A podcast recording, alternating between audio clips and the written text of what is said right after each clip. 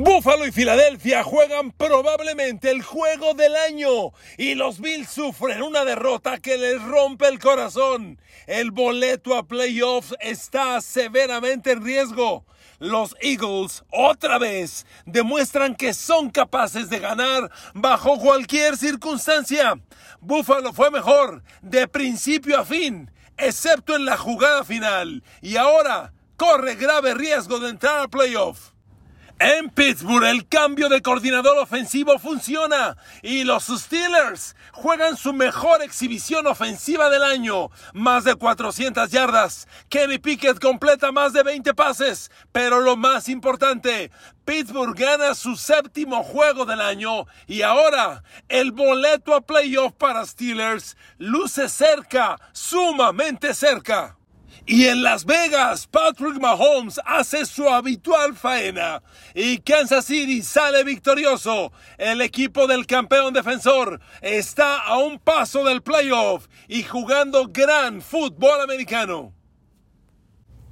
Queridos amigos, bienvenidos a mi podcast. Un saludo con cariño, con agradecimiento y todavía emocionado porque realmente vimos con Filadelfia y los Bills un espectacular juego de fútbol americano. La NFL es una liga donde la materia prima es de tan alta calidad que únicamente hablamos de la cancha. No hay que hablar de otra cosa. La cancha es tan exquisita que lo dice todo. Y ayer Josh Allen y los Bills dieron un partido espectacular contra Jalen Hurts y Filadelfia. Pero a ver amigos, vamos al detalle. No puedes perder un partido así, Josh Allen. Es tremendamente dolorosa la derrota, porque los Bills dominaron todo el tiempo, así, todo el tiempo. En los números finales, Buffalo generó, escuche esto, 505 yardas de ofensiva total. Buffalo le ganó a los Bills 505 yardas a 378. Otra estadística increíble es la conversión de tercer down que tuvieron los Bills. Convirtieron 13 de 22. Filadelfia solo 4 de 11. Y caray amigos, otra vez una intercepción de Josh Allen. La estadística le lastima, es muy dolorosa contra él. Octavo partido consecutivo lanzando intercepción. Sin embargo, miren, quiero ser bien claros en este tema. La intercepción, primero, estamos acostumbrados a leerla como una mala estadística del coreback. Y por supuesto, eso es. La intercepción va a la estadística del coreback. Sin embargo, hay intercepciones que son pases que defensivo te roba. Y este muy en particular, yo no diría que es un mal pase de Josh Allen. Yo no diría que es una mala decisión de Josh Allen. Realmente, el corner de Filadelfia, que perdónenme, no recuerdo si fue Bradbury o Darius Lay, hace una fantástica lectura porque Buffalo alinea gemelos de ese lado, era el, el, lado izquierdo de su formación ofensiva. Y cuando Josh Allen lanza al receptor interno, el corner que cubría al receptor externo se da cuenta, reacciona y literalmente le roba el pase. Yo esta intercepción la leo. Una fantástica jugada defensiva. Le roban el balón al, al ataque. Claro, es una estadística que va contra Josh Allen, pero no me atrevo a decir que es un mal pase de Allen o una mala decisión de Josh Allen. Y miren amigos, esto nos lleva al inevitable debate. ¿Dónde está el boleto a playoff de los Bills? A ver, ya lo, hemos anticipado en días anteriores. Los Bills estaban seis ganados, cinco perdidos. Ahora están 6-6. Pero la bronca no es esa. La bronca es que sigue en el calendario de juego visitar a Patrick Mahomes y los Chiefs. Y todavía falta recibir a Cowboys, ir a Los Ángeles Chargers y, e ir también a Miami. O sea, los Bills están 6-6 y tienen tres partidos durísimos. Yo les pregunto, ¿cómo va a terminar Buffalo la temporada? ¿Alcanzará los nueve triunfos? Si los Bills cerraran 9-8 la temporada regular, es muy probable que tengan un boleto a segundo lugar, un boleto de comodín. Pero pensar que gane tres partidos más, dígame quiénes son los tres partidos que van a ganar. Supongo que Nueva Inglaterra, perfecto. Digamos que Chargers, órale, lo compro. Hay que ganarle todavía a Chiefs, a Cowboys o a Miami. Y de los tres, dos son de visitante. La situación está en grave riesgo. Los Bills están en un grave peligro de no calificar a playoff. Lo que es innegable es que hemos visto uno de los grandísimos partidos de Josh Allen. A ver, amigo, amiga, tome en consideración esto. Josh Allen lanzó ayer 339 yardas por aire y además corrió para otras 81 yardas. Josh Allen generó ayer 418 yardas de ofensiva total y anotó tres veces, dos por tierra y una lanzando. Ya le mencioné que Buffalo generó 505 yardas de ofensiva total. Bueno, pues de las 505 yardas de ofensiva total de los Bills, 418 son de Josh Allen. Amigos, eso es increíble, absolutamente increíble, se los digo de verdad. Hemos visto en el coreback de los Bills ayer uno de los grandes partidos de la temporada. Pero a ver, si jugó tan espectacular, ¿cómo demonios pierdes?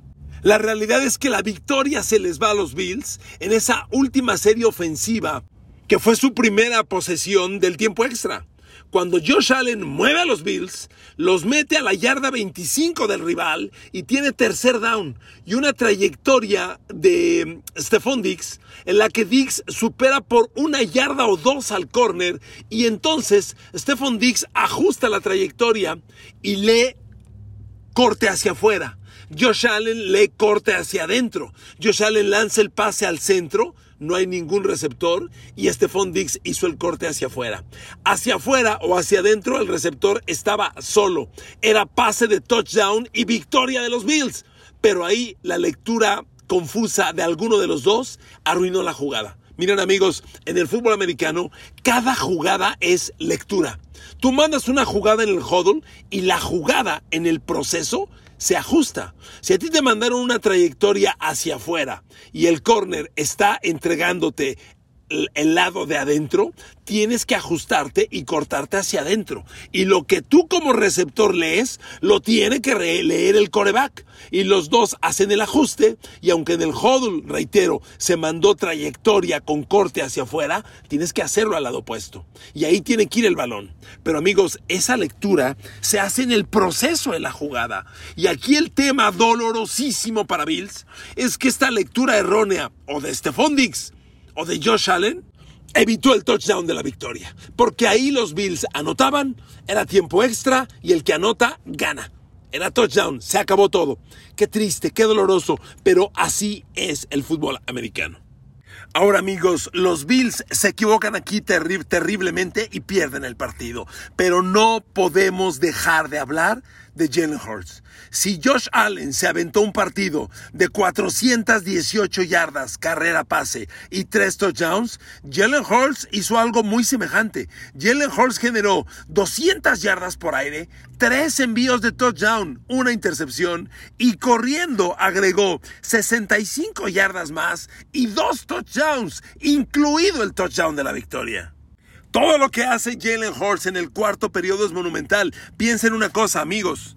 Filadelfia requirió 17 puntos en el último cuarto para empatar el partido a 31 y forzar el tiempo extra. Y Jalen Hurts fue el maestro que dirigió la ofensiva para generar esas anotaciones. Pero muy en particular, el touchdown de la victoria, su carrera personal, es una gran lectura, una gran reacción y ejecución. El Señor demostró que está listo para grandes cosas. Amigos, no quepo de emoción, no quepo de éxtasis. Qué partido de fútbol americano nos regalaron. Qué dolorosa derrota para los Bills. Y bueno, viene lo mejor, porque la semana entrante a Jalen Hurts y Filadelfia les espera San Francisco.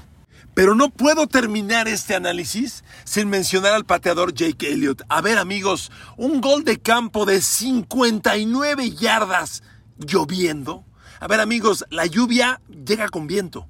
Patear con un balón resbaladizo, mojado y con viento y meter una patada de 59 yardas, amigos, el gol de campo que metió Jake Elliott ayer es uno de los goles de campo de mayor grado de dificultad que me haya tocado ver en muchos años, de verdad, no hay duda. Recuerden una cosa, el Super Bowl pasado lo ganó Harrison Butker el pateador de los Kansas City Chiefs, que metió el gol de campo de la victoria. Un gol de campo rutinario, pero lo metió.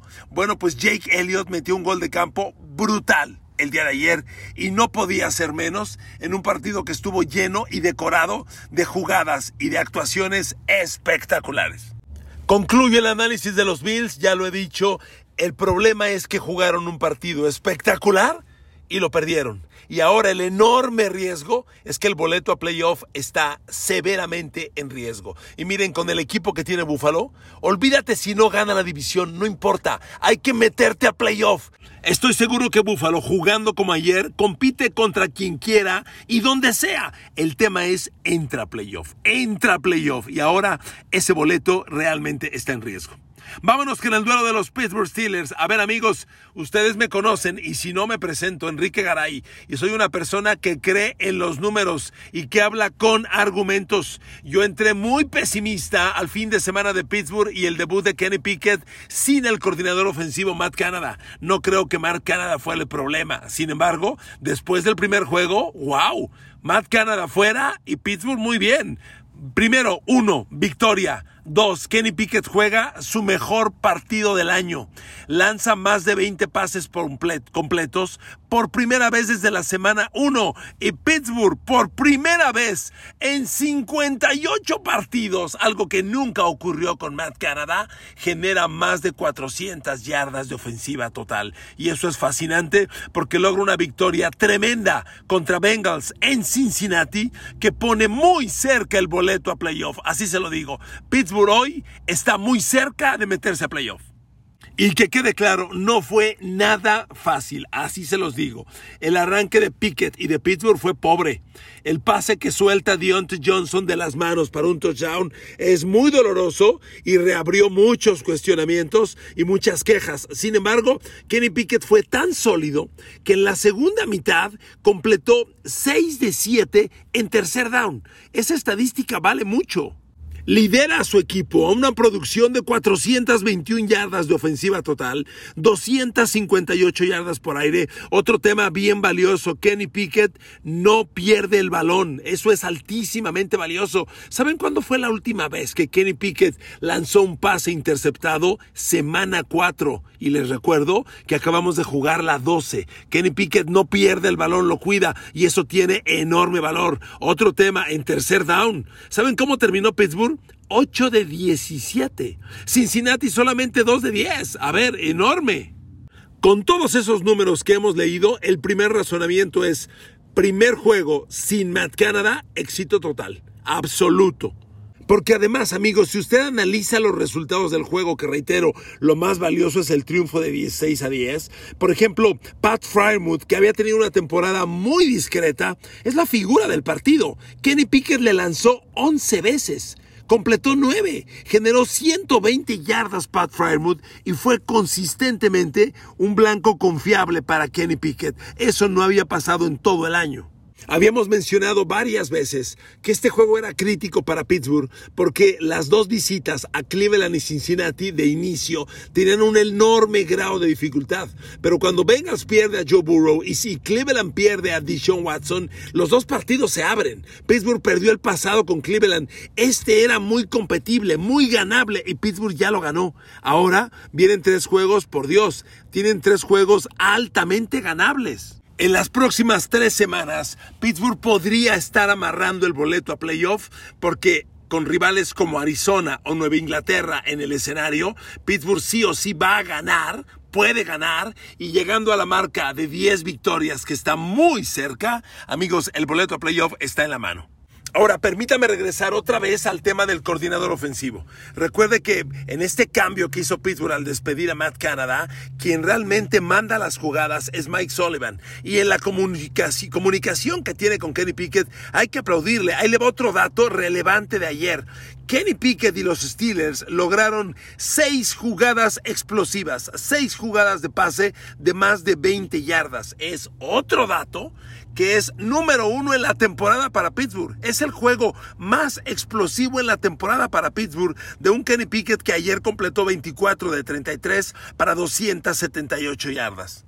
Ya nos habíamos acostumbrado a números tan exóticos de Pittsburgh que caray sorprende. Ayer En otro dato que hay que mencionar, los Steelers superan a Cincinnati en el yardaje total 424 yardas a 222. Escucha este dato. Es la primera vez que Pittsburgh supera al rival en yardaje total en toda la temporada. Amigos, con todas estas cifras, con todos estos elementos, es imposible negar que despedir a Matt Canada fue lo correcto. Algo que yo debatía. Yo decía, no, no me parece que sea por ahí. Bueno, los números de ayer demuestran lo contrario. El primer juego de Pittsburgh sin Matt Canada es un éxito total. Tenemos que agregar la actuación defensiva, amigos. Pittsburgh tiene en TJ Watt seguramente a un contendiente para el defensivo del año lo que TJ Watt hizo, cómo jugó, sus capturas de coreback, es fantástico, de veras. Un jugador como él no hay otro en la liga.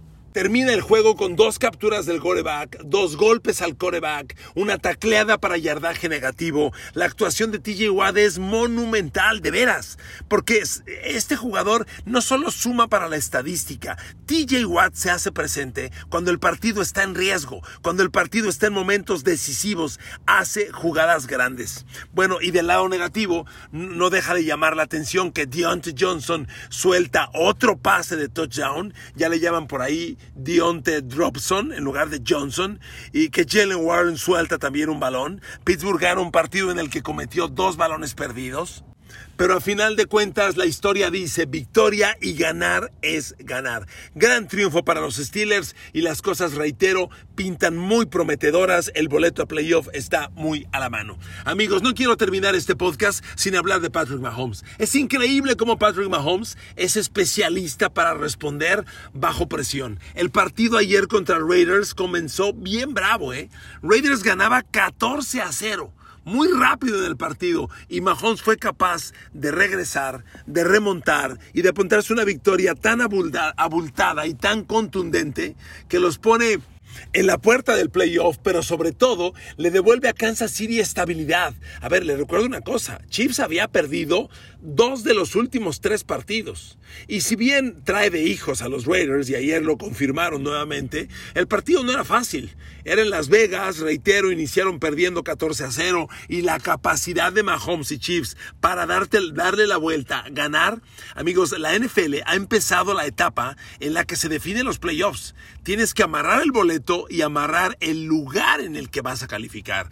Y Mahomes es un coreback absolutamente dominante, pero amigos, ganar en Kansas City, si derrotar a Patrick Mahomes es todo un reto, hacerlo en Kansas City es una proeza punto menos que imposible. Entonces, que Chiefs logre el boleto a playoff y logre la casa es un elemento altamente valioso. La victoria de los Chiefs no podría darse sin la conexión Patrick Mahomes, Travis Kelsey, otra vez dominantes. Es increíble cómo Travis Kelsey, cada que enfrenta a los Raiders, les hace grandes partidos. De veras, es de llamar la atención.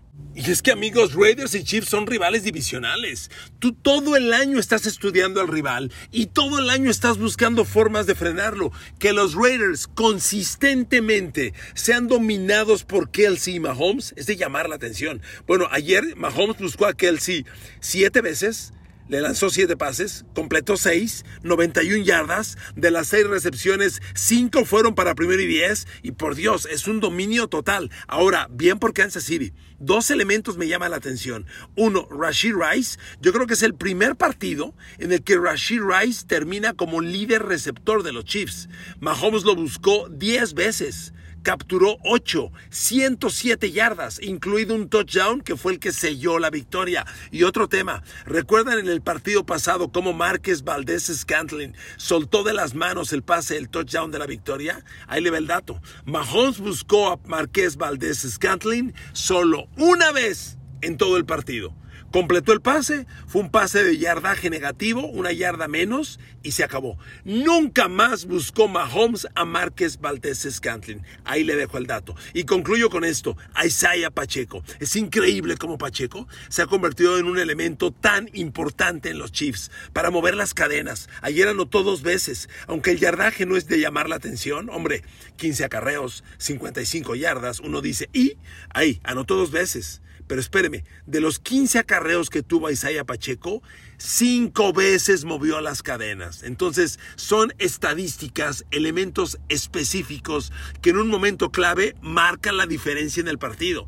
Que generes cinco primeros y diez, dos touchdowns, hombre, si el yardaje total son 55 yardas, ¿a quién le importa? Es irrelevante. Este hombre produjo números realmente relevantes. Amigos, tremendo triunfo para Patrick Mahomes. El siguiente partido es contra Green Bay. Tienen que salir adelante. Green Bay tuvo un buen juego, pero Kansas está subiendo. Y le repito, aquí lo importante es que estás en camino a playoff. Hay que amarrar el boleto, hay que buscar un buen puesto de calificación y hay que cerrar en pico de rendimiento, discúlpemelo, lo reiterativo. Y los Chiefs claramente ayer dieron un rebote hacia arriba jugando mejor fútbol americano. Amigos, tremendo, tremendo fin de semana de NFL, partidos de altísima calidad y viene lo bueno. La semana entrante, hombre, Filadelfia, San Francisco, ahí se lo encargo. Mucho tenemos que hablar de ese partido. Por el momento y todavía desde Chihuahua, les mando un beso y un abrazo. Gracias infinitas por su atención.